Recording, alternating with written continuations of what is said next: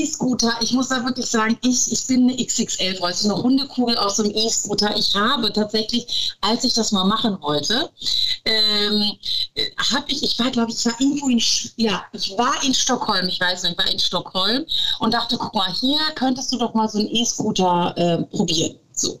Und dann ist vor mir eine Frau, die auch mein Kaliber war, also richtig üppig, hat sich auf den E-Scooter gestellt und ist wirklich einen Meter gefahren und dann wirklich so seitlich umgefallen, wie so, eine, wie so ein Kartoffelsack.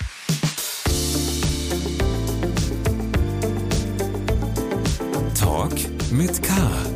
Mit Sarah Brasak. Hallo, liebe Kölnerinnen und Kölner. Hallo natürlich auch an alle, die von außerhalb zuhören. Im Talk mit K sprechen meine Kollegin Anne Burgmann und ich mit interessanten Menschen aus dieser Stadt. Jeden Donnerstag um 7 Uhr morgens gibt es eine neue Podcast-Folge. Die Kölner Komikerin und Schauspielerin Meltem Kaptan erhält Post aus Hollywood, seitdem sie bei der Berlinale den Silbernen Bären für ihre schauspielerische Leistung gewonnen hat. In dem soeben in den Kinos angelaufenen Film Rabie Kurnas gegen George W. Bush spielt die 41-Jährige die Mutter von Murat Kurnas. Der Film beruht auf einer tragischen, aber wahren Geschichte. Die in Bremen lebende Familie Kurnas gerät nämlich nach den Anschlägen vom 11. September 2001 in einen jahrelangen Albtraum. Der damals gerade erst Erwachsene, Murat Kurnas, wird bei einer Reise nach Pakistan verhaftet und weil er verdächtigt wird, ein Terrorist zu sein, wird er in dem berüchtigten Gefangenenlager Guantanamo in Kuba inhaftiert und dort gefoltert. Die Mutter kämpft viele Jahre um die Freilassung ihres Sohns. Ich wollte von Meltem Kaptan wissen, wie sie die echte Familie Kurnas erlebt hat, die sie vor den Dreharbeiten kennenlernen durfte. Und wie die Reaktion der Familie auf den Film war. Wie groß war eigentlich ihr Kulturschock, als sie mit Mitte 20 nach Köln gezogen ist, nachdem sie in einem kleinen Örtchen in Ostwestfalen aufgewachsen ist. Und da sie in dem Film ordentlich mit ihrem Auto um die Kurven heizt, macht sie das eigentlich auch in Köln? Und welche neuen Erfahrungen macht eigentlich eine von Natur aus dunkelhaarige, die während Dreharbeiten plötzlich für fast ein Jahr lang zur Blondine wird. Meltem Kaptan ist eine außerordentlich sympathische Gesprächspartnerin, die ich aufgrund ihres übervollen Terminkalenders, was auch an dem Erfolg ihres Kinofilms liegt, leider nicht live im Podcaststudio, sondern nur via Zoom sprechen konnte. Ich hoffe aber, Sie sehen uns die nicht ganz ideale Tonqualität nach. Jetzt aber zum Gespräch.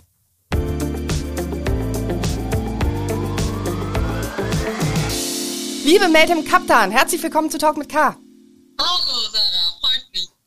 Auch wenn es schon eine Weile her ist, gratuliere ich herzlich zum Silbernen Bären, den du auf der Berlinale für die beste Hauptrolle in dem Film Rabie Kurnos gegen George W. Bush gewonnen hast. Ganz lieben Dank. Ja, du, es ist zwar länger her, aber es fühlt sich irgendwie noch an wie gestern. Also und seitdem äh, steht alles so ein bisschen Kopf. Also ja, es ist äh, gar nicht so lange her für mich gefühlt. Du hast den Bären ja für uns nach Köln geholt. So gemeindet man ja in dieser Stadt ein, oder? ja, das habe ich auch. Ja, natürlich. Hallo, Kölsche Mädchen hier, ne? So Wahlheimat und äh, deshalb natürlich geht der auch an Köln. Sehr gut. Bevor wir über den Film sprechen, der ja gerade in den Kinos auch angelaufen ist, würde ich gerne ein kurzes Warm-up machen, damit man dich als Person einfach noch ein bisschen kennenlernt, weil einige werden ja unglaublicherweise dich jetzt gerade erst neu auch entdecken durch diesen Kinofilm. Gerne. In einem Podcast, der Talk mit K heißt, müssen wir über Köln sprechen. Ähm, du bist ja Immi, also eine Zugezogene. Du kommst aus einem mhm. kleinen Ort in Ostwestfalen. Ich habe Marienfeld gelesen, ich habe Harsewinkel gelesen, was ein ganz ja. süßer Name ist. War das ein Kulturschock, nach Köln zu kommen? Also ich, ich, weiß nicht, ich glaube, äh, Kulturschock wäre eher die Zeit in Hersewinkel und für die anderen eher. T tatsächlich, ich glaube, ich habe eine rheinische, eher eine rheinische Frohnatur. Äh, für, für die in Ostwestfalen war ich immer ein bunter Vogel, habe viel geredet, äh, war sehr gesellig. Und ich muss aber dazu sagen, ich liebe Ostwestfalen. Meine Eltern sind immer noch da, meine ganzen Sandkastenfreunde sind da und ich bin immer wieder da. Und äh, aber tatsächlich glaube ich, war ich dort ein Paradiesvogel und in Köln bin ich gerade so richtig. Also bin ich, vielleicht falle ich noch nicht mal mehr auf. Gab es trotzdem was, an das du dich gewöhnen musstest, als du hergezogen bist? Karneval. ganz klar, weil ich muss wirklich sagen, ja, in Ostwestfalen gibt es auch Karneval, aber ganz anders und natürlich nicht so exzessiv. Aber äh, ich muss sagen, die WDR ist ja so meine Heimat. Ne? So, ich habe mit dem WDR, hat alles bei mir begonnen auch und äh, da hat mich der WDR so an den Karneval herangeführt. Und äh, ich muss wirklich sagen, es war erst fremd und irgendwann wird es immer cooler. Und danach habe ich Besuch gekriegt und diese alle gekommenen habe ich sie immer so schön durch den Kölner Karneval geführt. Hast du dir den erst äh, mit Köln schön trinken müssen, den Karneval? Oder wie war deine Strategie auch? Ja, es war mir teilweise, dann hast du, dann bist du in den Straßen, laufen irgendwelche Marienkäfer, Pferde, irgendwie, also dann bist du beim Postamt, ich meine, in Köln ist das ja so exzessiv, dann bist du, dann willst du dir ein Ticket ziehen und dann guckt dich jemand trotzdem noch als Beamter an, in Beamtenmanier, äh, ist aber dann als Marienkäfer gekleidet. Und musst erstmal irgendwie äh, schnallen, dass das tatsächlich todernst ist hier. Karneval ist todernst in hier. Und äh, ich glaube, da brauchst du einige Kölsch, um das erstmal zu verpacken, aber ich muss sagen, mittlerweile gehört es zu mir, zu Köln und ich liebe es. Es gibt ja diese berühmte Kölner Selbstbesoffenheit und die hat ja gute und schlechte Seiten. Wie betrachtest du das Thema so als äh, schon länger zugezogene natürlich? Ja, gute Seiten ist tatsächlich, du kommst mit jedem ganz schnell ins Gespräch. Ne? Das überall permanent. Aber dann, wenn du dann Verabredungen machst, ne? so, äh, jeder, jeder will sich immer sofort treffen und ja, natürlich sehen wir uns so ein Bierchen und so. Ja, aber ich sag mal, auch viele äh, arbeiten ja hier im Bereich Medien und sind dann auch verstreut. So, das heißt, äh, bis es dann zu diesem Treffen kommt, geht es dann immer, manchmal dauert oder es geht über Umwege. Also, das ist so das Negative dran. Ich sag mal so, dieses, die Verlässlichkeit, äh, manchmal, weil das Leben hier einen dann doch nach hier und da zerrt. Aber auf der anderen Seite ist es einfach toll, wie kommunikativ das Ganze ist und wie bunt und wie vielfältig und offen. Und ich glaube, das ist dieses multikulturelle Köln. Äh, das ist halt das, was ich so liebe. Ich fühle mich hier wohl äh, und äh, kann mir gerade nichts anderes vorstellen. Jetzt hat aber ja jeder und jede irgendwas, wo, wo er oder sie sagt, es geht mir in Köln furchtbar auf die Nerven. Ja, Autofahren, hallo. Ich bin ja auch 15 Jahre nicht Auto gefahren. Das muss ich dazu sagen. Erst jetzt für, für diesen Film Labia Kundas habe ich mich wieder vors Steuer gesetzt. Äh, so, und dann hat es mir die Figur, also die ich auch spiele, die Rabia Kundas selber, äh, gesagt, boah, also du fährst ja genauso gut und rasant wie ich, fahre jetzt mal weiter in Köln. Jetzt versuche ich das, aber ich muss echt sagen, es ist ein Wahnsinn in Köln. Es, ich weiß nicht, ich, äh, ich glaube, da merkt man, dass die Römer mal hier waren. Also, weil ich, ich habe das Gefühl, es ist wie so italienisches Fahren. Ähm, da und da wird auch schön beschimpft und alles. Also wenn du mal nur so einmal ein bisschen langsamer bist oder sowas oder zu schnell oder irgendwie, wirst du sofort sanktioniert von allen. Also es ist äh, das Autofahren, da muss man sich wirklich in Köln dran gewöhnen. Ich finde, das wird auch immer schlimmer. Aber es gibt doch die E-Scooter, man braucht doch hier gar kein Auto. E-Scooter, ich muss da wirklich sagen, ich, ich bin eine XXL-Frau, ich eine Hundekugel aus dem E-Scooter. Ich habe tatsächlich, als ich das mal machen wollte, ähm, habe ich, ich war, glaube ich, war irgendwo in, ja, ich war in Stockholm, ich weiß nicht, ich war in Stockholm und dachte, guck mal, hier könntest du doch mal so einen E-Scooter äh, probieren. So. Und dann ist vor mir eine Frau, die auch mein Kaliber war, also richtig üppig, hat sich auf den E-Scooter gestellt und ist wirklich einen Meter gefahren und dann wirklich so seitlich umgefallen, wie so, eine, wie so ein Kartoffelsack. Und das sah so unschön aus, dass ich gesagt habe, ah, ah, ich glaube, ich bleib dann doch beim äh, klassischen Fahrrad oder beim äh, zu Fuß gehen. Die Wege sind ja auch äh, wirklich tatsächlich eher kurz in Köln. Das ist ja das Gute dran. Du bist ja in einer halben Stunde, bist ja sofort mit dem Fahrrad bist ja äh, ne, überall. Und das muss uns auch mal erstmal jemand nachmachen. Deine E-Scooter-Premiere steht also noch aus, ja? Die steht noch aus. Ich werde mich irgendwann trauen. Aber vielleicht muss ich dafür erstmal so ein bisschen, entweder, weiß ich nicht, schlanker werden vielleicht. Oder, oder vielleicht dann Nein. Weil, weil ich dann, ne, weil ich dann äh, bessere Abprallmöglichkeiten habe. Ich weiß es nicht. Mal gucken. Man muss, glaube ich, erwähnen, dass du in dem Kinofilm, wer den noch nicht gesehen hat, du heizt da wie eine Irre mit einem Auto mhm. äh, um die Gegend ähm, und hast dann hinterher, ich habe ja Interviews von dir gelesen, auch gesagt, das ist eigentlich gar nicht äh, dein Stil gewesen und das musstest du dir erstmal sozusagen, ähm, ja, musstest du dir erstmal Mut machen, bevor du dann so eine Kurve mit so einem Auto so nimmst. Ähm, so fährst du in Köln aber nicht Auto, ja? Nein. Sarah, wenn du sagst, das ist nicht dein Stil, ich muss doch weitergehen. Ich bin wirklich 15 Jahre nicht mehr gefahren. Und ich hatte jetzt auch, das hat sich alles so schnell dann entwickelt, dass ich auch keine Zeit hatte, jetzt noch Fahrstunden zu nehmen. Und als ich das Drehbuch gelesen habe, ich habe gesagt, das kann doch nicht wahr sein, irgendwie mit einem U-Turn, mit, was weiß ich, 200 Sachen dann irgendwie sich in den Parkplatz plötzlich stellen oder äh, äh, fast äh, rückwärts irgendwie die Autobahn hoch und alles. Also da dachte ich irgendwie, das äh, könnte wirklich teuer werden für die Produktionsfirma. Habe dann auch mit dem Regisseur Andreas Dresen, ich habe ihm das auch direkt gesagt, Andi, ich bin 15 Jahre nicht gefahren, bist du sicher, dass ich das wirklich alles... Aber es war klar, dass ich alles spielen muss und ich will auch alles spielen. Und komischerweise, wenn man ähm, äh, wirklich, das merke ich auch auf der Bühne oder wenn ich spiele oder irgendwas, es passiert ja was mit einem. Sobald die Kamera angeht, man hat einen anderen Fokus, man ist so konzentriert, dass man Dinge tut, die man sonst privat nicht tun würde. Und genauso war das auch mit dem Fahren dort. Also für mich war das ganz normal, dass ich da durch die Gegend brettere, weil ich dieser Figur gerecht werden wollte, die halt nur mal so fährt.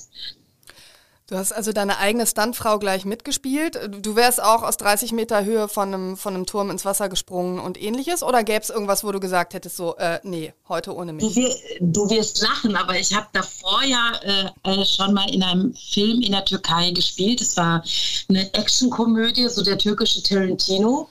Und da habe ich auch alles dann selber gemacht und dachte nachher, hey, du hängst hier mit einer Kalaschnikow gerade aus dem fahrenden Bulli. Was machst du hier eigentlich? also das ist tatsächlich, äh, ja, wild manchmal, was man macht. Ähm, aber ich sage wirklich ganz klar, in dem Moment, das schaltet sich bei mir irgendwie, alle Ampeln schalten sich auf grün. Und dann, äh, dann wird es gemacht. Und nachher denke ich mir, was hast du da eigentlich, um Gottes Willen? Und man verletzt sich ja auch hier und da. So ist es ja auch nicht, ne? dass man, man äh, es passieren auch Sachen und nachher denkst du, ja super, jetzt hast du eine Schnittwunde, jetzt hast du hier oder hast du verbrannt oder ne, oder äh, also es passieren viele Dinge halt und ähm, aber in dem Moment merkst du auch den Schmerz nicht. Das ist ja das Bekloppte.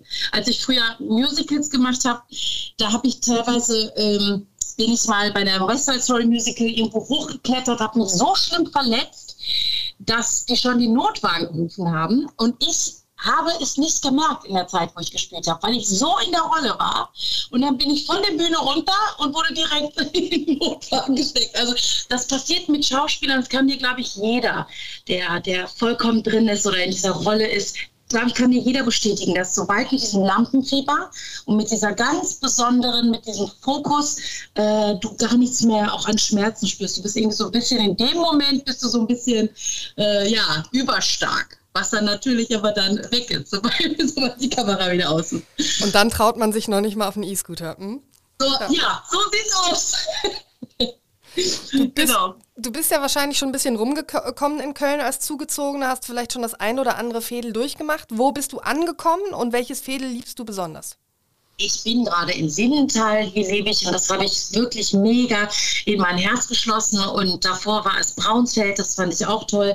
Ich, ich liebe auch Ehrenfeld, muss ich sagen. Also das ist wirklich, ich glaube, äh, und Sölz finde ich auch toll. Das sind so meine Ecken. Ich würde sagen, du bist westlich orientiert. Ich bin westlich orientiert. Die Schelde ist aber auch schön. So, aber ich muss sagen, äh, tatsächlich, ich war jetzt letztes Mal in Deutschland und dachte, mein Gott, ist das ja schön. Habe ich ja wieder ganz Also ich, ich muss wirklich sagen, es gibt, und es gibt einen Moment, wenn man natürlich viel unterwegs ist, kommt man ja nicht drum herum. Man ist immer am Bahnhof, am Hauptbahnhof und jedes Mal, ich muss wirklich jedes Mal sagen, wenn ich in Köln losfahre oder wenn ich in Köln ankomme, ich habe immer meinen Dom-Moment. Ich stehe davor und sage, ich weiß nicht, ob es dir auch so geht, aber ich es, ich kann es nicht satt sehen. Ich kann es auch nicht. Es ist so schön und es ist für mich ein Ereignis. Jedes Mal stehe ich da und sage, wie hat das die Menschheit hingekriegt, so ein Gebäude dahin zu setzen? Und jedes Mal kriege ich Ehrfurcht. Und diese Ehrfurcht ist jetzt, ich bin jetzt seit 14, 15 Jahren in Köln und diese Ehrfurcht bleibt. Ich finde es einfach immer noch faszinierend. Und ich nehme mir auch diese paar Minuten, immer, wenn irgendwas, also selbst wenn ich kurz den Zug verpasse, gibt es immer diese Minute, die ich mir dann nehme, um einmal hochzugucken und zu sagen, boah, du geiles Ding. Dom ist einfach, was ist das für ein tolles Gebäude. Ne? Was ist das für ein tolles, äh, ja, ne? ein Gotteshaus, ja, aber darüber hinaus einfach auch, finde ich, architektonisch einfach ein Wunderwerk auch. Ich finde, der Karnevalssong gehört noch geschrieben. Dom, du geiles Ding. Ja. Ja, ich singe das. Super dann. Zeile. Ja. Du hast ja auch eben schon gesagt, dass du in, in Musicals mitgespielt hast. Du hast in Istanbul und in Washington Gesang und Schauspiel studiert und äh, hast Musical-Erfahrung. Also du bist äh, relativ vielfältig aus, ähm, aufgestellt. Welches Lied liebst du im Moment besonders? Boah, im Moment. Oder hast du eine neue Band entdeckt? Ja, ich habe tatsächlich äh, Maleskin ganz neu für mich entdeckt. Das ist die italienische Band, die vor ein paar Jahren den Grand Prix gewonnen hat. Und dieser androgyne Sänger, äh, also ich bin total begeistert so und die höre ich gerade hoch und runter, weil ich also ich finde die sehr, sehr spannend, äh, weil die entwickeln sich gerade auch musikalisch nochmal eine neue äh, Richtung und mh, mm, dieser bunte Mix, dann das Italienische, dann das Englische, dann äh, natürlich dieser Look, also das gefällt mir sehr gut. Sind das nicht die, die letztes Jahr gewonnen haben und jetzt den äh, Grand, äh, den äh, Grand Prix, sage ich schon, um, Gott, um Gottes Willen, den ESC nach Italien geholt haben? Ja, die Sache ist ja, war ja halt, wenn du willst mit dem Aussetzen jetzt noch. Ah ja, okay. Mhm, ne? ja. Genau, dann ist ja. es jetzt nicht letztes Jahr, sondern halt quasi, ja. dann sind es zwei Jahre. Ja. Aber ja, das sind die, die letzten und äh, ich finde sie toll. Rund um Talent, dazu gehört ja auch, dass du Backprofi bist. Ähm, du präsentierst eine Backsendung, allererste Sahne. Wer backt am besten? Was ist dein Lieblingsbackrezept im Moment?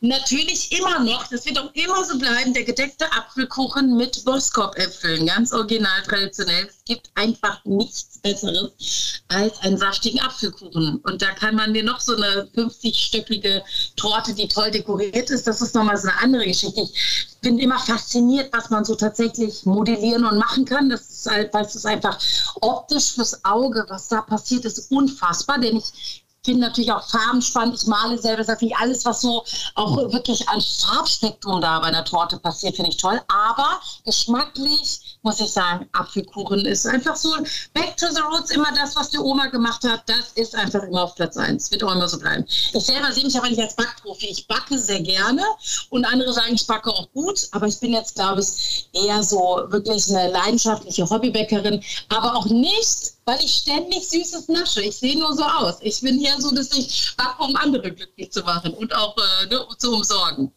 Stimmt, so ein Apfelkuchen sieht vergleichsweise langweilig aus, ne? Ist halt Aber so, der Geschmack, ja. Sarah, der ist nicht langweilig. Das ist ein Klassiker. Du bist ja ähm, auch, ich sag mal, türkisch-deutschstämmig. Äh, du sprichst äh, türkisch, du sprichst Deutsch. Wie ist das äh, mit Apfelkuchen in der Türkei? Ah, auch super. Also okay. Das, äh, aber man Die muss Tradition sagen, teilt man.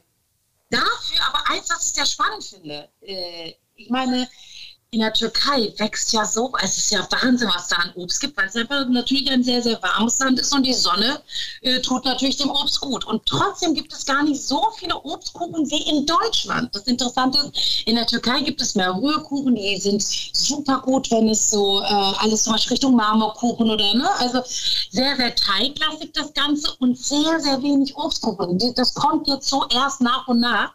Und in Deutschland ist es genau andersrum. Finde ich eigentlich sehr spannend.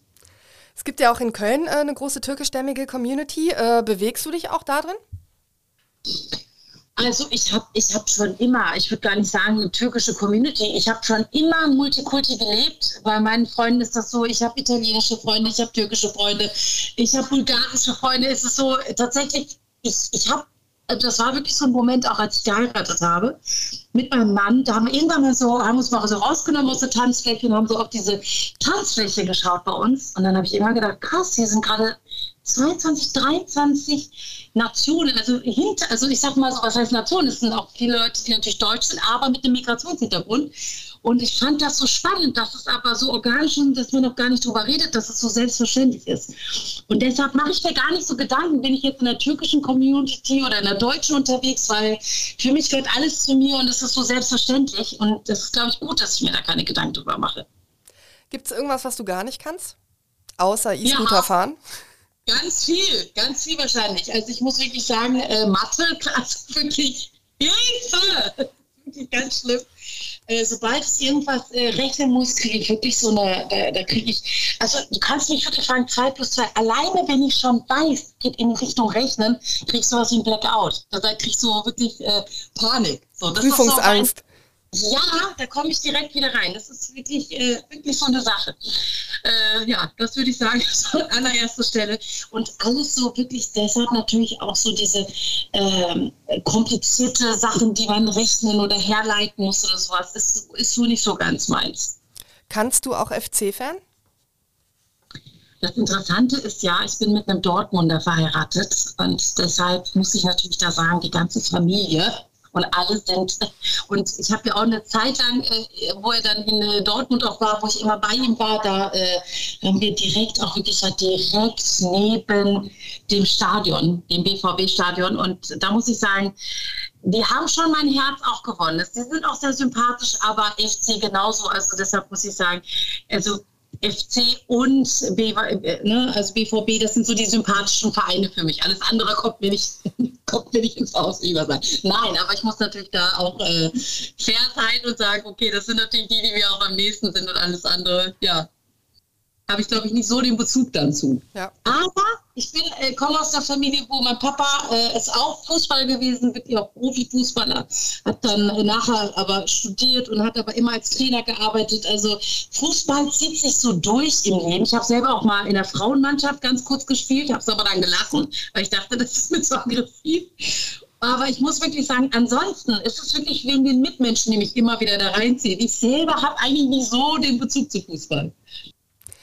Lass uns von Fußball zu Kino kommen. Äh, in diesem Kinofilm unter der Regie von dem tollen Andreas Dresen, der viele schöne Filme gemacht hat, ähm, spielst du ja Rabie Kurnas. Ich hoffe, ich habe das richtig ausgesprochen. Das ist eine Deutsch- äh, ja, das ist eine Mutter und diese Geschichte ist eine wahre Geschichte, denn kurz nach den Anschlägen vom 11. September 2001 wird ja dein Filmsohn dann Murat Kurnas verdächtigt, ein Terrorist zu sein. Und er wird als einer der ersten äh, in dem berüchtigten Gefangenenlager Guantanamo inhaftiert und dort später auch gefoltert. Und diese Mutter, äh, die es in, im echten Leben gibt und die du spielst, die kämpft jahrelang, wirklich jahrelang um die Freilassung ihres Sohns. Wie viel wusstest du über diese Geschichte, als dir die Rolle angeboten worden, ist? Ich muss sagen, nämlich mir hat der Kinofilm diesen unglaublichen Skandal überhaupt erst wieder in Erinnerung gerufen. Mhm. Und mir ging es genauso tatsächlich. Ich war auch erschrocken darüber, dass wir eigentlich gar nichts darüber wissen. Das Einzige, woran ich mich, und das aber auch vage erinnern kann, äh, war, äh, als der Murat Kunas, als er zurück war aus Guantanamo, äh, war der bei Beckmann eingeladen in der Sendung. Und da saß er und er hat dann diese ganzen langen Haare gehabt, diese roten Haare, diesen Bart und hat so ganz verzögert gesprochen, wo du erkannt hast, okay, der hat wirklich, äh, äh, wirklich, der ist traumatisiert, ne? der hat Folter erlebt, du hast es gespürt. Und ich weiß noch, das war aber beim Sippen, sind wir da irgendwie hängen geblieben ne? so, und waren erstaunt, was da passiert ist. Und das hatte mich so erschaudert, dieser Anblick ähm, und diese Art, wie er gesprochen hat. Und das muss ich aber sagen, danach habe ich aber wieder nichts mehr davon gehört. Das es war irgendwie so wie unter den Teppich gekehrt oder einfach weg. Und dass es diese Perspektive der Mutter gab, die war mir gar nicht, die war mir gar nicht bekannt, bis ich dann das Drehbuch gelesen habe. Das ist ja jetzt dein Kino-Leinwanddebüt. Ähm, du stehst ja ganz viel vor der Kamera, äh, hast schon sehr, sehr viele Sachen gemacht. Aber wie kam es zu diesem Film? Wie kam es zu dieser Zusammenarbeit? Äh, die Casterin Karin Wendland, die hat mich äh, angeschrieben, hat gesagt, du, ich äh, habe hier etwas und ich habe das Gefühl, das könnte etwas für dich sein. Also ähm, lies dir doch mal das Drehbuch durch. Und ähm, dann muss ich sagen, habe ich mir das, habe erstmal so ge gedacht, okay, äh, Guantanamo, ach du meine Güte, so, ne? Es, es gibt ja nichts, was einem so irgendwie ferner liegt oder äh, es hat ja so direkt, wenn du Guantanamo hörst, dann äh, ist ja alles andere als irgendwie, ja, ich würde mal sagen, mit, kannst du gar nicht mal mit dem thematisch überhaupt in Verbindung bringen, was ich bislang gemacht habe. So, das heißt, dann habe ich aber gelesen, Andreas Dresen, ich wusste, Andreas Dresen, der steht für Qualität. Ich habe seine Filme schon wirklich damals gesehen und äh, habe die immer gemocht und dachte, guck mal, das hat bestimmt Hand und Fuß, liest dir mal dieses Drehbuch durch. Und dann habe ich dieses Drehbuch wirklich verschlungen von der Leila Stieler und war total angetan. Und angetan deshalb, ähm, weil es wirklich so eine, so eine Mutterfigur ist, die tatsächlich universell ist. Ging gar nicht mehr. Du hast alles vergessen. Du hast vergessen, ob sie, was für einen Hintergrund sie hat oder was da eigentlich wirklich auch passiert, weil es für mich war wirklich so dieses, da ist eine Mutter und es könnte jede Mutter sein, die für ihr Kind kämpft und ein Stehaufweibchen, so nenne ich sie immer so dergleichen. Sie ist wirklich, das war immer so, wie schafft man das? Wie schafft eine Frau, in dem Fall nicht Mann, sondern eine Frau, das tatsächlich eine Mutter, diesen Alltag zu meistern, zu überleben und nach vorne zu schauen und auch so nach vorne zu gehen, wenn du weißt, dein Kind wird aktuell gerade gefoltert und könnte in dieser Sekunde gerade sterben. Das war mir so also das fand ich unglaublich, dass man das schafft. Ne? Weil ich würde denken, ich, ich würde in Ohnmacht fallen so quasi und mich nicht mehr nach vorne bewegen können. Was ist das eigentlich für ein Motor? Was ist das für eine Kraft, die diese Frau hat, die sie nach vorne trägt? Und als ich sie dann auch kennengelernt habe, wurde alles so rund. Ne? Es kam zusammen. Ich merkte auch, es ist wirklich ihr Humor, ihre positive Lebenseinstellung und dann gleichzeitig wirklich auch diese urmütterliche Kraft. Wenn du dich wirklich als Frau komplett dafür ne, hergibst und sagst, ich, ich nehme die Verantwortung für das Kind, was ich äh, in das Leben gesetzt habe, so, ne, was, ich, was ich geboren habe. Und das, glaube ich, löst eine, eine, eine, unfassbare Kraft aus. Und es tut es bei ganz vielen Müttern, glaube ich. Deshalb glaube ich, viele die Dinge für sich selber, die sie vielleicht sie für sich selber nicht tun würden, aber für ihre Kinder tun. Und so ist sie. Sie geht bis ans Ende der Welt für ihre Kinder. Andreas Dresen hat ja über dich gesagt, obwohl sie keine Kinder hat, möchte man eine wie sie zur Mutter haben. Eine Frau, die die Welt umarmt und nach vorne stürmt, eine Löwin. Fühlst du dich in diesem äh, Kompliment gut wiedergegeben? Das ist total süß. Ich freue mich natürlich sehr. Äh, und äh, viele Freunde sagen mir halt auch immer wieder, du hast halt sowas auf sowas Warmherziges und äh, auch was, ich glaube, was, was dieses, man, man kann ja über, über biologische, äh, ne, über das biologische Muttersein reden, aber du kannst natürlich auch über das Muttersein als, als eine Haltung sprechen. Und zwar einfach Menschen anzunehmen. Das ist ja eine Mutter letztendlich. Sie nimmt das Kind an, so. Und sie hinterfragt auch in dem Fall, sie wertet vielleicht nicht und sagt einfach so, ne, sondern sanktioniert in dem Fall auch nicht, sondern sagt äh, so, ähm, ich bin eine Mutter und ich werde für mein Kind einstehen, ob gut oder schlecht oder was auch immer passiert, ich stehe dafür ein. Und ich glaube, dieses Annehmen, dieses Warmherzige, ich glaube, das sind so Sachen, die ich, glaube ich, auch habe. Äh, ähm, und äh, auch wenn man dann nicht eine biologische Mutter ist, aber ich glaube, diese, diese Haltung ist ja auch letztendlich wichtig, ne, wie man durchs Leben geht. Und sonst habe ich einen Hund, das kriegt sehr viel Liebe.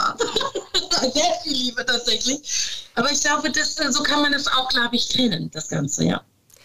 Es ist ja extrem außergewöhnlich, also dass man auch eine Rolle spielt, ähm, beruht auf einer wahren Gegebenheit. Und dann hat man auch noch die Möglichkeit, das Vorbild kennenzulernen. Das passiert, glaube ich, wahrscheinlich nicht besonders oft äh, in einem Schauspielerinnenleben.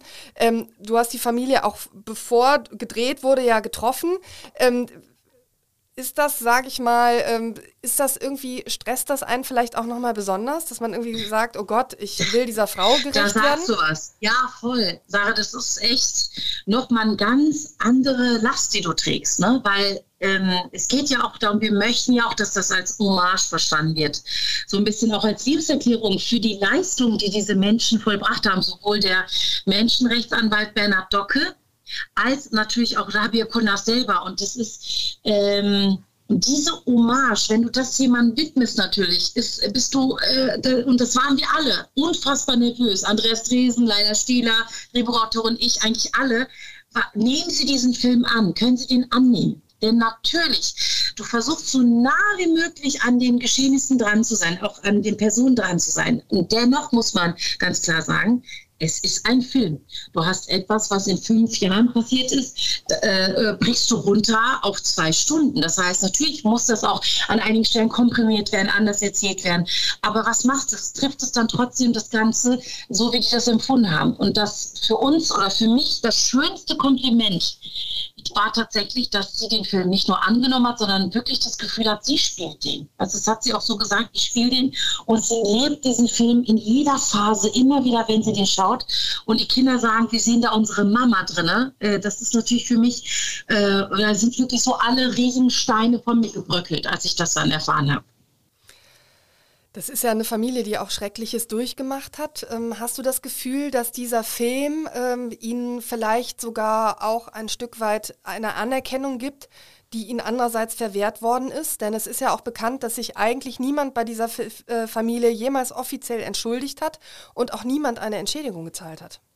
Sarah, sie hat mir gesagt, als wir in Istanbul waren bei den internationalen Filmfestspielen dort und den Film dort nochmal vorgestellt haben, das war jetzt vor eineinhalb Wochen circa, da, äh, nee, fast zwei, genau, da hat sie mir gesagt, dieser Film fühlt sich für sie an, als ob wieder irgendwas gut gemacht wird. Als ob dieser Fall jetzt die Aufmerksamkeit bekommt, ähm, die dem damals gebührt hat, dieser Ungerechtigkeit, die da passiert ist. Und äh, das hat mich sehr gerührt, muss ich sagen, als ich das von ihr gehört habe. Du hast die Familie ja ein bisschen kennengelernt. Wie hat dieser jahrelange Kampf diese Familie beeinträchtigt, beeinflusst, verändert? Also deshalb muss man natürlich sagen, äh, dieser Film ist kein Happy End. Ne? Du musst ja, du kannst eigentlich nochmal einen Film darüber machen, wie diese Mutter ähm, das Kind wieder zurückbekommt ins Leben und reintegriert, weil das Kind ist traumatisiert. Es hört ja da nicht auf, wenn das Kind zurück ist, ne? sondern das Kind hat sich verändert. Das Kind hat Narben. Alle haben Narben. Das haben wir auch bis heute noch. Und dennoch ist es so unfassbar beeindruckend, zu sehen, dass ähm, diese Familie so positiv geblieben ist, alle, dass sie äh, keinen Groll haben, äh, ne? dass sie nicht verbittert sind in dem Fall oder dass sie Hass haben gegenüber Menschen oder so, gar nicht. Sie sind immer noch eine sehr, sehr liebenswerte Familie, die offen ist für Menschen und ihr gegenüber. Und äh, er, der Murat Kunder selber, ist äh, mittlerweile Sozialarbeiter, hilft anderen Kindern quasi auf der richtigen Spur zu bleiben und äh, hat selber drei Kinder. Und diese, ich glaube, die Wunden brechen immer wieder zwischendurch auf, aber ich finde es großartig zu sehen, ähm, ja, wie sie wieder zurückgefunden haben ins Leben und wie das Ganze funktioniert. Denn es ist ja erstaunlich, diese äh, Situation bei Beckmann, die du beschreibst, die haben, glaube ich, äh, viele auch noch im Kopf, wie da jemand sitzt, der sich ja diese langen Haare und den langen Bart erstmal gar nicht abgeschnitten hat. Obwohl man ja. ja landläufig denken würde, das Erste, was man macht, ist sozusagen sich wieder als, als Mitglied dieser Gesellschaft irgendwie definieren. Das hat ja offenbar eine Zeit lang auch gedauert bei ihm.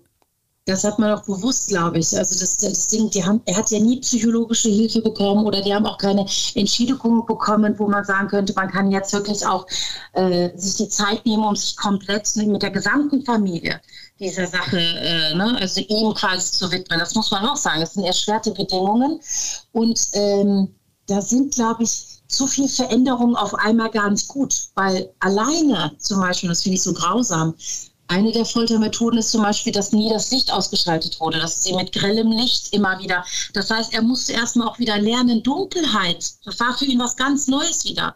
Allein in seinem Zimmer zu sein und wieder Dunkelheit zu spüren. Das heißt, du hast so viele Dinge, die plötzlich für dich wieder neu sind, wo deine Wahrnehmung sich wieder dran gewöhnen muss, dass du, glaube ich, erstmal die Dinge, die mit deinem Körper sind, vielleicht also das ist jetzt nur eine Mutmaßung, ne? aber dass man natürlich da in kleineren Schritten ähm, vorgehen muss, weil da für ihn das Ganze natürlich unfassbar viel sein muss, auf einmal wieder dann zurück zu sein im normalen Leben. Du sprichst einen ganz außergewöhnlichen Akzent in dieser Rolle und äh, das ist ein Akzent, den die Mutter auch hat, also so ähnlich jedenfalls. Ähm, Hast du sie zuerst getroffen und dann gesagt, okay, ich versuche das ein Stück weit zu adoptieren oder ist das zufällig zusammengekommen? Ich bin komplett über die Stimme gegangen. Das erste, was ich von ihr hatte, waren Schnipsel, wo sie zum Beispiel ähm, kleine Interviews gegeben hat. Also es gab so zwei, eigentlich nur so zwei minimale kleine Ausschnitte und die habe ich mir immer wieder und immer wieder angehört und tatsächlich diesen Duktus für mich, ne? runterzubrechen, zu verstehen, äh, was sind da für Einflüsse drin. Denn sie hat eine ganz eigene Sprache. Sie hat ein, da ist ein ganz eigener Dialekt. Da ist was vom Schwarzen Meer drin, da ist was Bulgarisches drin. Aber gleichzeitig hat sie auch trotzdem so eine ganz eigene Art zu sprechen. Die, die, da gibt es einfach, ne? es ist kein Einfluss, sondern so spricht sie halt. Und all das äh, und dadurch natürlich eine eigene Rhythmik und so weiter, das musste ich erstmal für mich so in Erfahrung bringen. Und das war das Erste. So habe ich den Zugang überhaupt zu ihr gefunden. Und dann über die Körpersprache als zweites. Und nachher, als ich sie dann kennengelernt habe, äh, kam dann die Ebene noch dazu. Aber es ging tatsächlich alles über die Stimme. Wie muss man sich das dann vorstellen, ähm, wenn du dich auf so einen Film vorbereitest und diese neue Stimme oder diese neue Sprechweise dir aneignest? Ähm, kann man das so on und off switchen oder war es dann teilweise auch so, dass du nach den Dreharbeiten einfach auch in dieser Stimme weitergesprochen hast?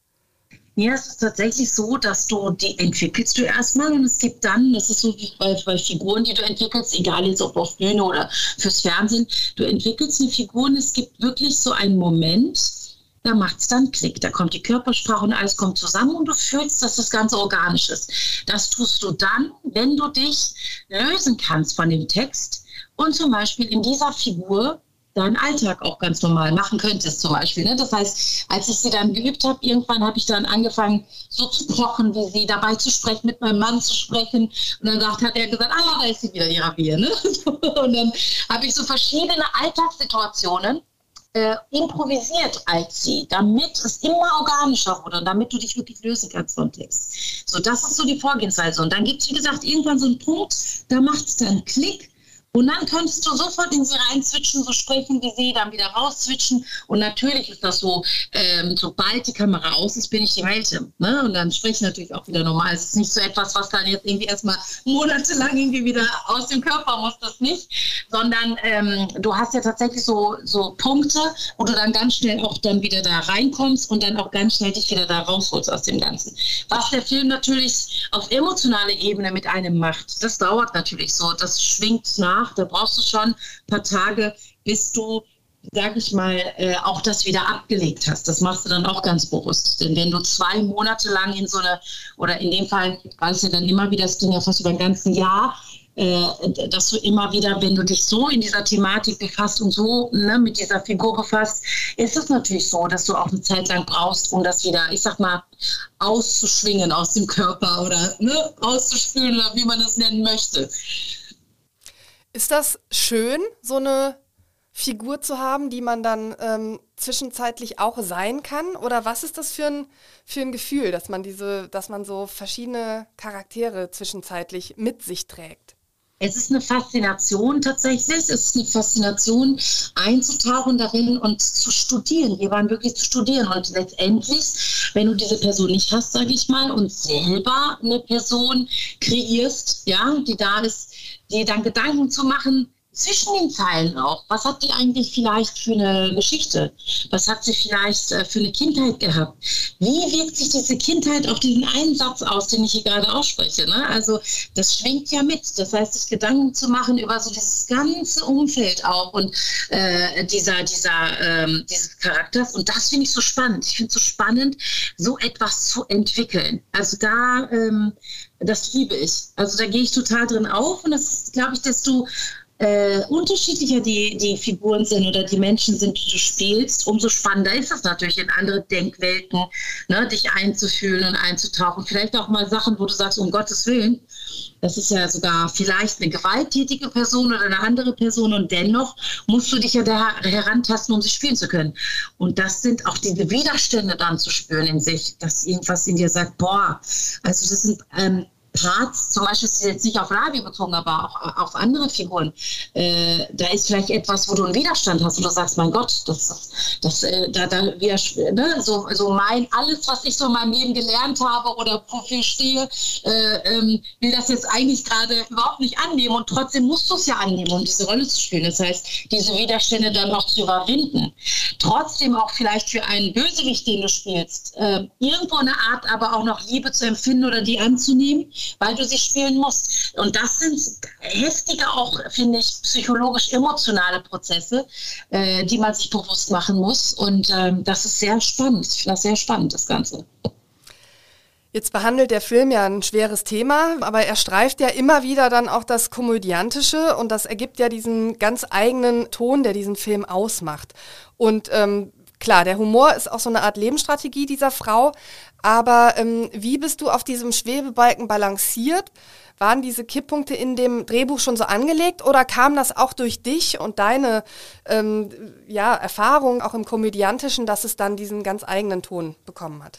Also die Erfahrung aus meinem Komödiantischen, weil ja nun wirklich schon seit über fast elf, zwölf Jahren Comedy mache auch, ist natürlich sehr, sehr wertvoll in dem Fall, weil, also auch für mich fürs Spielen, weil ähm, Comedy ist nicht gleich Comedy. Es gibt tausende von Nuancen und es gibt tausende Arten, ob du jetzt Physical Comedy machst und das einbaust oder ob die Com Comedy entsteht, weil zwei Personen sich aneinander reiben, die sehr unterschiedlich sind, wie bei einer Doc und Radio Kundas.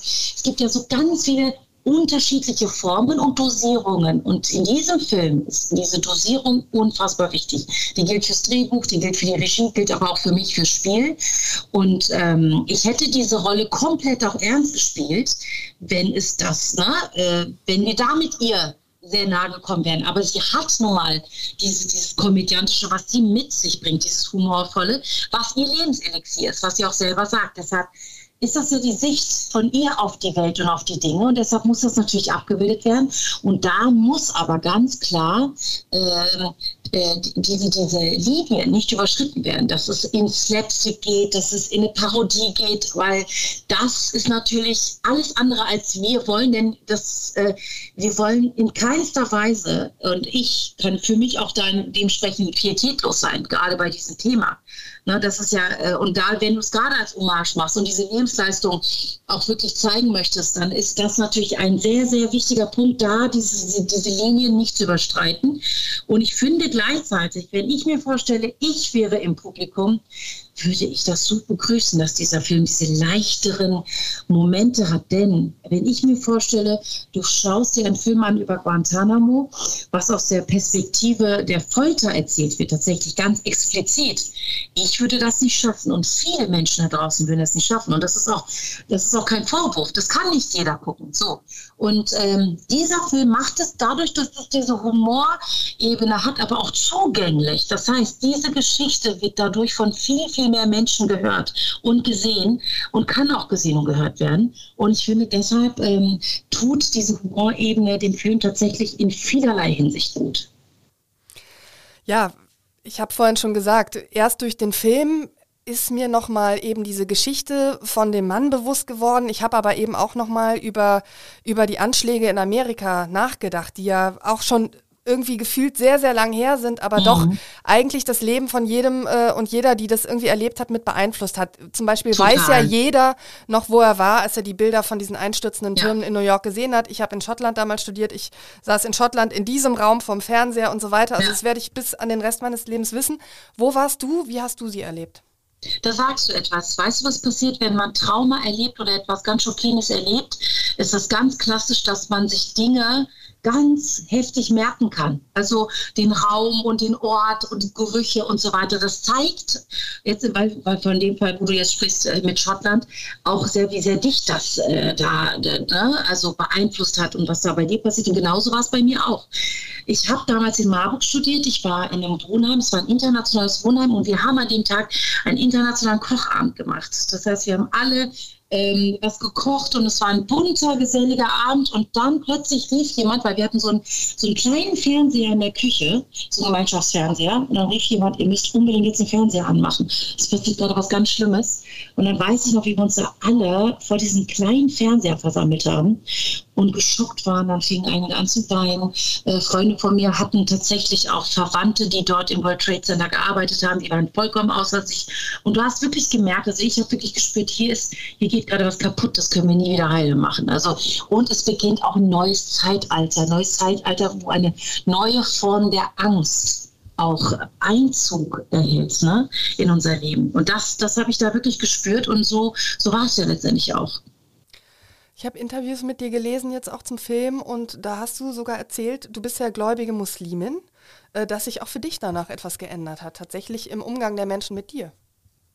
Also so, ich würde sagen, äh, generell, das war jetzt nicht darauf bezogen, sondern als ich da war, ich bin kurz darauf nach Amerika äh, ähm, geflogen. Und da habe ich schon gemerkt tatsächlich, dass, dass Menschen auch Angst haben. Also ich habe da zum Beispiel mit zwei Pastorstöchtern gewohnt und irgendwann kam ich nach Hause und dann habe ich äh, zufällig mitbekommen, wie die eine äh, Tochter mit äh, den Eltern gesprochen hat und gesagt hat, ja, yeah, we think she's a Muslim and uh, we don't know how to ask und uh, we are afraid und so weiter. Und das heißt, ähm, tatsächlich äh, wurde darüber geredet, dass ich ja dann auch als Türkin muslimischen Hintergrund Hintergrund habe und äh, dass die da in voller Angst waren. Und dann habe ich gesagt, das Einzige, was ich jetzt machen kann, ist damit ganz offen und offensiv umgehen. Ich habe mich mit denen hingesetzt, ich habe gesagt, du, ich habe gerade das Telefonat mitbekommen und ich möchte gerne mit euch darüber reden. Ich, äh, ich habe meinen muslimischen Hintergrund, ich bin eine moderne Muslima, ich bin eine aufgeklärte Muslima und ich gehe sehr, sehr gerne mit euch auch in die Kirche, um auch mit euch da, euch das Gefühl zu geben, so, ich bin auch dafür offen und äh, bitte, wenn ihr Fragen habt, stellt sie mir. Ich kann mit dem, was ich weiß, ne, das ist natürlich, äh, kann ich äh, äh euch da gerne auch versuchen, Fragen zu beantworten oder so, aber lasst uns da begegnen und ähm, es gibt den friedlichen Islam und der friedliche Islam distanziert sich genauso von den Geschehnissen dort, ne, wie, wie alle anderen sich auch davon distanzieren, so. Und das ist halt, das äh, habe ich die ihnen klar und bewusst gemacht und das war super. Wir haben da ein ganz tolles Miteinander gefunden und die Angst war weg. Ne? Reden ist ja sowieso immer eine ja. sehr, sehr gute Idee, ähm, darüber zu diskutieren, äh, damit Menschen auch die Angst verlieren. Dennoch stelle ich es mir auch für denjenigen, der dann mit einem Vorurteil konfrontiert wird, trotzdem auch eben unschön vor, weil wenn man immer derjenige sein muss, der dann das Gesprächsangebot macht und sagt, hör mal, ich bin noch gar nicht so und wir sind auch nicht alle so, das ist wahrscheinlich zumindest jetzt als dauerhafte Erfahrung natürlich auch furchtbar.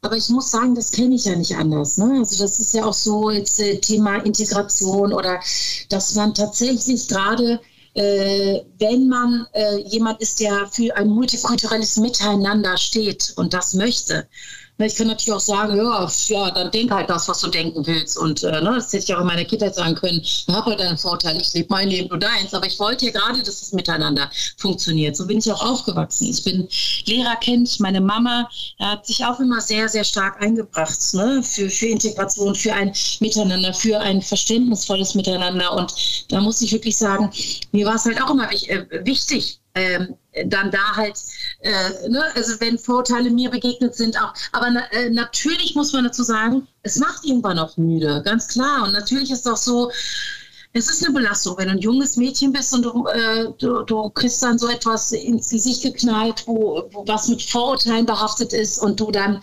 dich ähm, aber trotzdem immer wieder versuchst, positiv zu stimmen und trotzdem auf die Person ähm, zugehst, äh, dich überwindest, das ist natürlich eine Kraftanwendung, äh, ne, die du da hast, klar.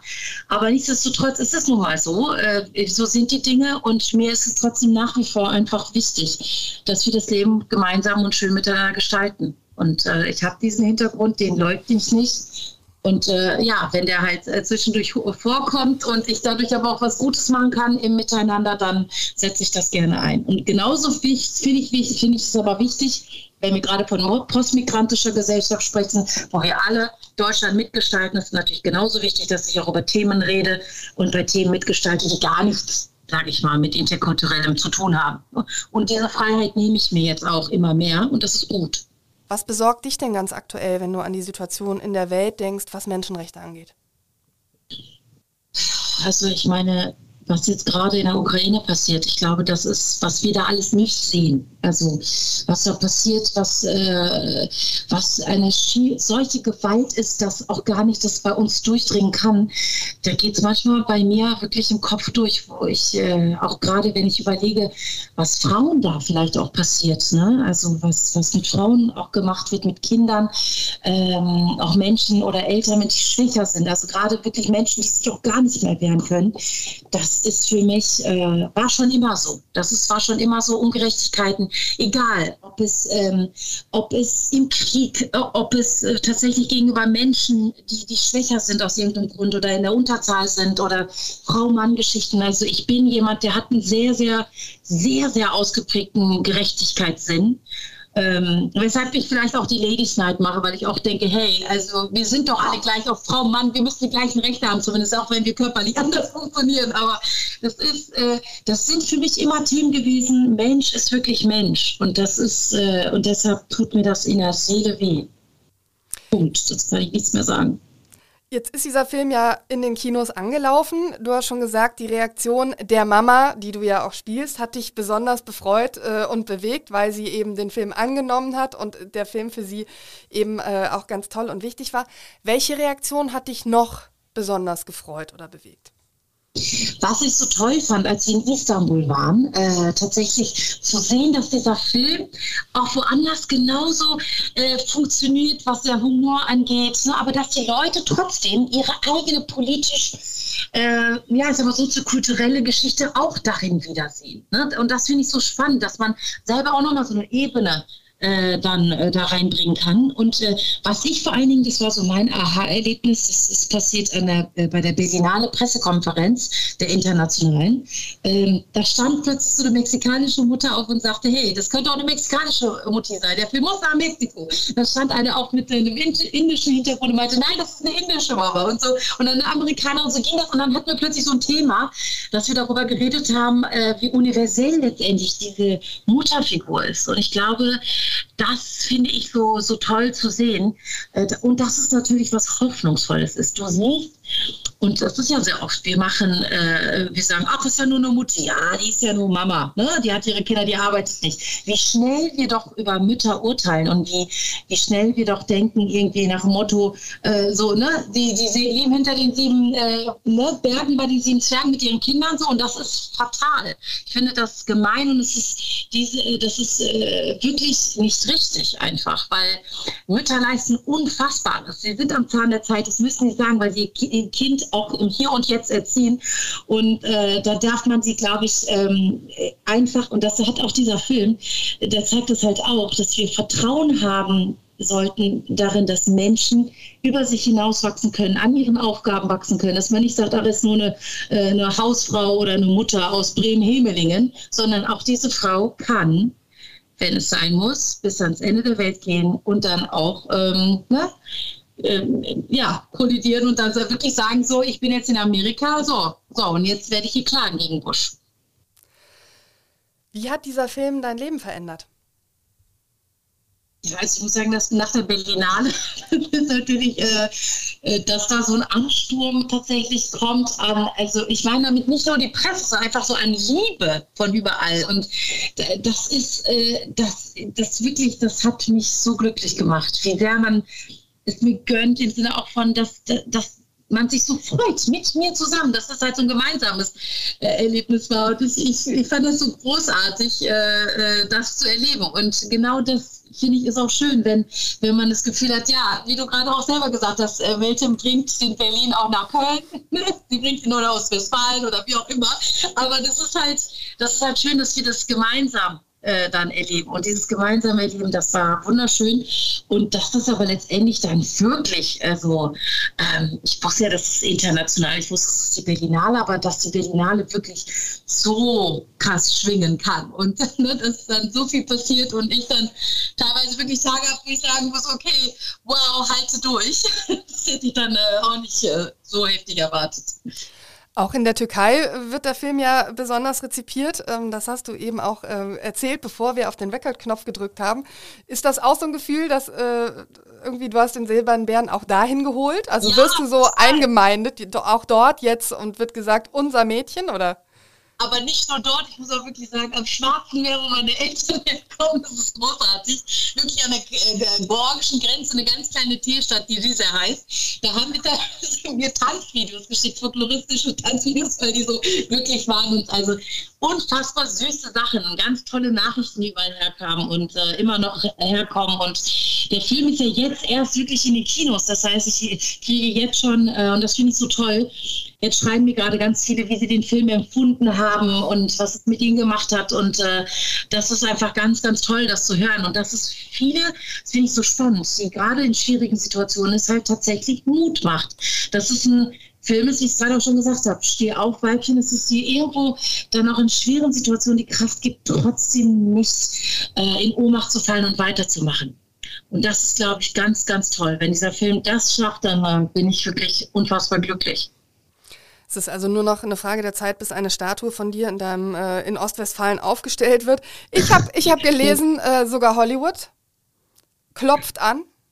Also es kommen sehr, sehr tolle äh, ja, Briefe teilweise da, äh, wo ich echt sage, da kriege ich Gänsehaut. Ähm, äh, also das ist äh, anscheinend haben sie ne, dort auch Leute gesehen, vielleicht auch in der Berlinale oder es hat sich rumgesprochen, wie auch immer. Ich habe ja auch, als ich da studiert habe, äh, Kommilitonen, die das mitgekriegt haben, die teilweise dann ähm, die diese Dankesrede, die ich gemacht habe, auch dann im Internet verfolgt haben und so weiter, wo ich denke, das ist ja Wahnsinn, was das natürlich für, ja, wie so, so, ne, was es für Wellen mit sich bringt. Und das ist natürlich, das ist, das kann ich bis heute, irgendwie kann ich das nicht so wirklich fassen alles. Ne? Ich muss mich schon immer wieder kneifen.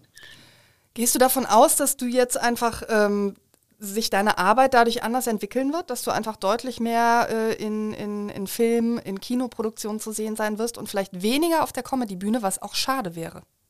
Also ich muss wirklich sagen, für mich ist beides nach wie vor toll. So, also ich werde, um das mal so ganz klar zu machen, der, der Unterhaltungs, äh, dem Unterhaltungssektor nicht bei den Rücken kehren, denn ich liebe es zu sehr. Ich liebe einfach Fernsehen, ich liebe Menschen zum Lachen zu bringen. Ich finde, ich finde das gerade in unserer heutigen Zeit so wichtig, dass wir auch Leichtigkeit verspüren, um wirklich in unserer Kraft zu bleiben.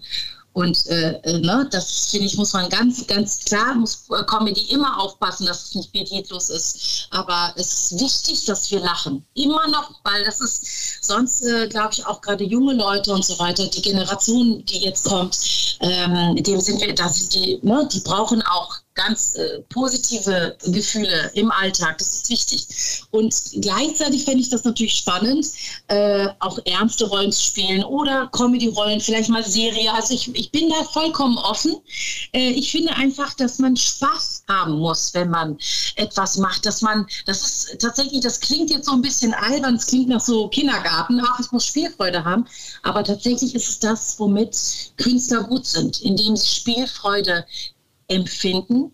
Und dann können sie nämlich authentisch sein in dem, was sie machen. Und wenn ich das bei einer Sache empfinde, dann äh, bin ich dafür vollkommen offen, ob es jetzt Comedy ist oder ob es jetzt tatsächlich ein Drama ist. Äh, wichtig ist einfach, dass man es hintereinander macht und dann mit vollem Herzen und sich komplett äh, der Sache widmet. Und dann, finde ich, ist aber alles erlaubt. Letzte Frage. Du bist ja für den Film zur Blondine geworden. Jetzt sehen dich die Zuhörerinnen und Zuhörer nicht. Du bist wieder brünett. Wie war dein Leben als Blondine? Meine Güte. könnte ich ein Buch schreiben, tatsächlich. Ich könnte sagen, Akte Blond oder so. Das wird vielleicht in meinem Buch. Es ist Wahnsinn, was da so alles passiert, was du plötzlich so hörst nach dem Motto, du siehst ja nicht mehr türkisch genug aus. Äh, jetzt, äh, ah, aber für diese Geschichte musst du schon türkisch aussehen. Und ich denke, hä? Was ist denn? Es gibt auch türkische Blondinen und warum soll, ne, so, oder. Also oder Menschen, die dir Rollen angeboten haben, denen warst so, du nicht mehr. Also, Okay. ja, also Mhm. das, und das oder du hast halt oder du hast dann als Blondine etwas gemacht und dann hieß es, jetzt musst du blond bleiben, wo ich denke, warum? Tatsächlich, oder Leute, die dann wirklich mit ganz platten, also wirklich ganz platten Blondinenwitzen daherkommen, ähm, wo du sagst, ach du meine Güte, was müssen denn Blondinen so alles anhören da draußen? Ähm, wo du merkst auch, du wirst so ein bisschen manchmal äh, anders, ne? so nach dem Motto, blond ist gleich naiv, haben ja manchmal so dieses, da gibt es sehr interessant, was da passiert und ich war echt, es war wie so eine kleine Feldstudie auch für mich und äh, ja, aber bin jetzt wieder zurück, ich bin nicht ganz schwarz wieder, äh, ich bin jetzt zumindest brunett, aber es war schon heftig, muss ich auch sagen, auch für die Haare war es heftig, wenn du plötzlich von tiefschwarz auf hochblond, 80er Jahre blond in dem Fall, äh, blondiert wirst. Äh, ich bin froh, dass die Haare noch auf dem Kopf geblieben sind. Vielen, vielen Dank für das Gespräch. Viel Erfolg äh, für deine weiteren Projekte und last but not least, vielen Dank für diesen tollen Film, den du gemacht hast. Ganz lieben Dank. Danke für das Gespräch.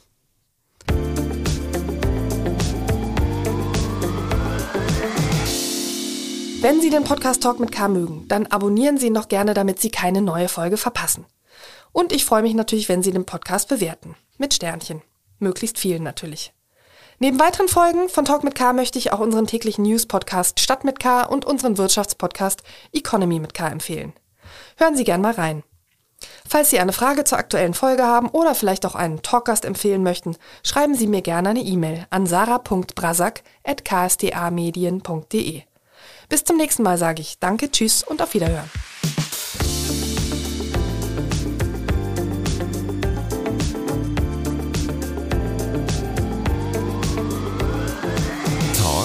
mit K.